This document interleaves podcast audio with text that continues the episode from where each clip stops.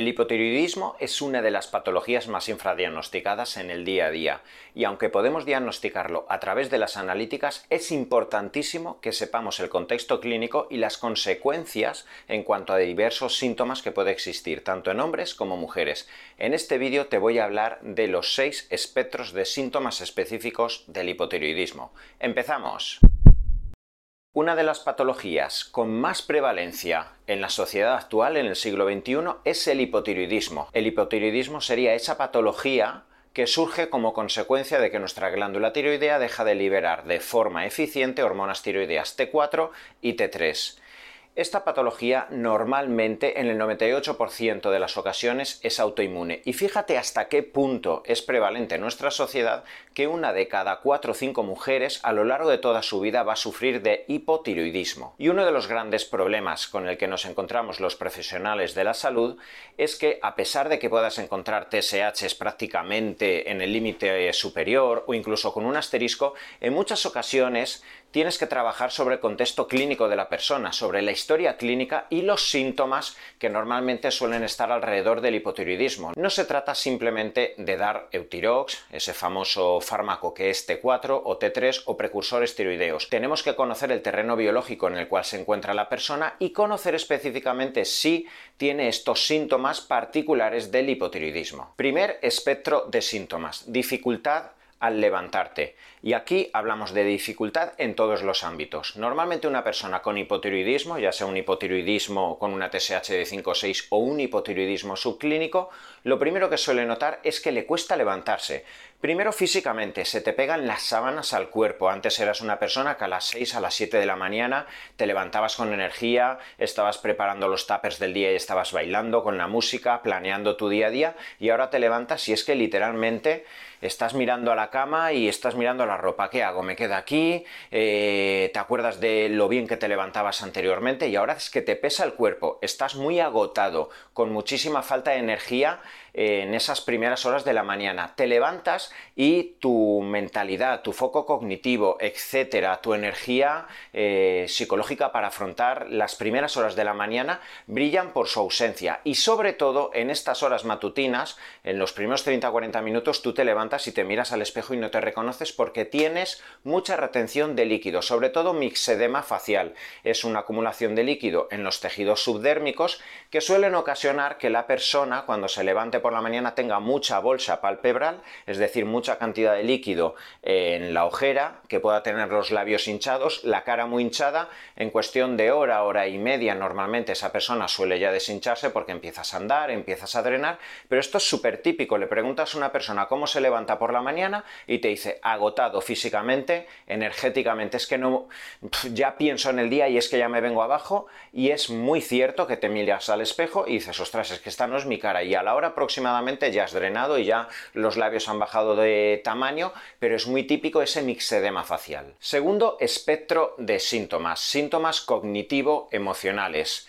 Si por algo se caracteriza la funcionalidad de las hormonas tiroideas es por la sensibilidad que tienen los tejidos del sistema nervioso ante estas hormonas. Es por ello que a lo largo de los nueve meses de gestación hay que controlar tanto a la madre gestante sus niveles tiroideos porque del equilibrio de la concentración de hormonas tiroideas de la mamá va a depender el correcto desempeño y desarrollo del sistema nervioso del futuro bebé.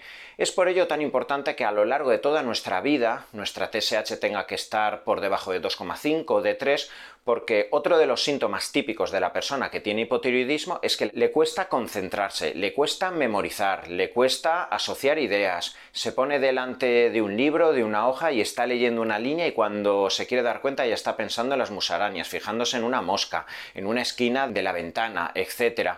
Eh, normalmente una persona con hipotiroidismo tiene más fluctuaciones emocionales, tiene más dramas emocionales en su vida, porque se hace más obsesivo. Esto es súper típico. Normalmente cuando veo TSHs elevadas, le digo a la persona, ¿Te acuerdas de repente de cosas del pasado, te entra un pensamiento y empiezas a darle vueltas y vueltas y tú mismo te dices, pero ¿será posible esta tontería? Y no paro de darle vueltas, pues es muy típico. Fíjate hasta qué punto que existen guías de psiquiatría donde los fármacos que van dirigidos a tratar el trastorno obsesivo compulsivo en algunas ocasiones van asociados con una pequeña cantidad de hormonas tiroideas para favorecer la mejoría del espectro obsesivo compulsivo.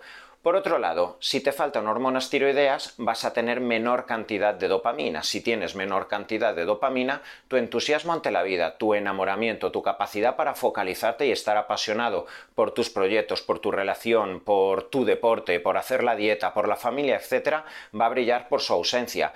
Por eso incluso existen determinadas épocas en nuestra vida en las que puede existir un hipotiroidismo fisiológico, biológico y coherente, porque vienes quizá de un embarazo, por eso muchas mujeres tienen depresión posparto tras esos meses de gestación y el organismo ralentiza la función tiroidea, baja la dopamina y la mujer tiene cierta depresión. Pero es que esto también ocurre tras picos de forma de deportistas, tras una dieta con déficit calórico alargado en el tiempo. El organismo ralentiza en ese momento la tiroides, baja la dopamina y existen estas consecuencias psíquicas y emocionales. Tercer espectro de síntomas. Síntomas en el metabolismo. Y esto es lo que más le preocupa sin lugar a dudas a muchas personas. Si tu tiroides va mal, si tu glándula tiroidea funciona lenta, vas a tener consecuencias en la capacidad de la lipólisis. El metabolismo va a ir mal. Además, se observa claramente cuando la TSH es alta y la tiroides ya no funciona bien, la glucosa ya la empiezas a tener en 105, 110, la sensibilidad a la insulina no funciona de forma correcta, la lipólisis y la capacidad de obtener energía a través de los ácidos grasos ya no es correcta, empiezas a acumular cada vez más grasa abdominal, con lo que además todo lo que gira alrededor del síndrome metabólico empieza a aumentar. Aumenta el ácido úrico, las transaminasas derivadas de un posible hígado graso, triglicéridos, colesterol, hipertensión, etc. Entonces todo aquello que gira alrededor del síndrome metabólico puede estar influenciado por un hipotiroidismo. Cuarto espectro de síntomas. Fatiga crónica.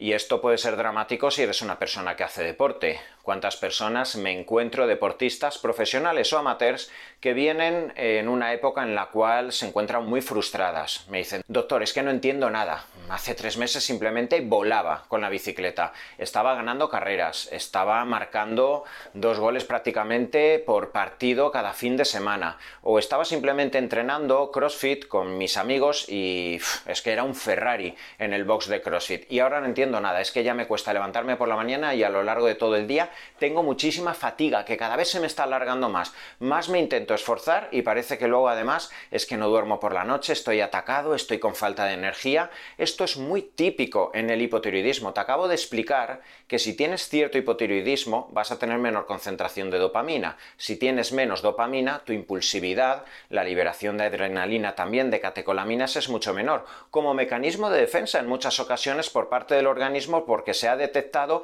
que vienes de una situación excesiva excesivamente hostil en tu vida, déficit calórico alargado en el tiempo, falta de carbohidratos, falta de calorías, exceso de sobreentrenamiento, exceso de eh, falta de sueño, conflictos emocionales que te están generando estrés emocional alargado en el tiempo con exceso de cortisol. Todas estas circunstancias que además son inherentes al ser humano en el siglo XXI van a hacer que todos tarde o temprano tengamos ciertas fases de hipotiroidismo. No hay que alarmarse, hay que reconocerlo y en ese momento en el cual tienes mucha fatiga, en ese momento en el cual te pones a hacer deporte y no tienes sensaciones, llevas 25 minutos haciendo deporte, no suben pulsaciones, no estás enfocado, te estás frustrando, ves que no arrancas, en ese momento hay que reconocer estos síntomas, hacerte analíticas, ponerte en manos de un profesional y saber parar. Quinto espectro de síntomas, afección en el cabello y en la piel.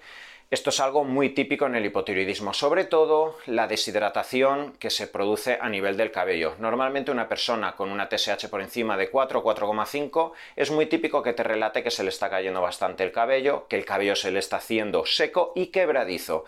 Y por otro lado, las personas con hipotiroidismo suelen tener afecciones a nivel de la piel. La piel va a estar más deshidratada, va a haber más tendencia a que el grosor de la epidermis y también el propio grosor de la dermis vaya a ser mucho menor, se produce una deshidratación, con lo que la profundidad de las arrugas y la tendencia a la flacidez y a las estrías es mucho mayor. Sexto y último espectro de síntomas. Afección en la esfera sexual. Y esto es también muy, muy típico en el hipotiroidismo. ¿Cuántas veces me he encontrado a personas, especialmente mujeres, por ejemplo, en esa fase de lactancia, tras haber dado a luz, en el cual hay ese hipotiroidismo subclínico durante 4 o 5 meses, en la situación en la cual se va a bajar la dopamina, como te acabo de hablar en anteriores puntos, y evidentemente sin dopamina, con una bajada de hormonas tiroideas, con una elevación de prolactina que normalmente va asociado al hipotiroidismo, la liberación de testosterona en el caso de los hombres, de estrógeno y progesterona en el caso de la mujer suele ir ralentizada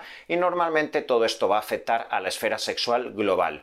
Falta de deseo, falta de impulso sexual, falta de erotismo, afección en la calidad de los orgasmos o disfunción eréctil en el caso de los hombres. Entender el hipotiroidismo es clave en unos tiempos donde cada vez están aumentando de forma dramática las personas que sufren de esta afección autoinmune, especialmente las mujeres. Si te das cuenta, tener un hipotiroidismo implica tener un espectro de síntomas tan amplio que es muy importante entender de base la fisiología de la tiroides y evidentemente es muy importante que puedas acceder a un tratamiento ya sea farmacológico o herramientas que giren alrededor de nutrientes, de deporte, de principios activos específicos que permitan que tu glándula tiroidea vuelva a trabajar.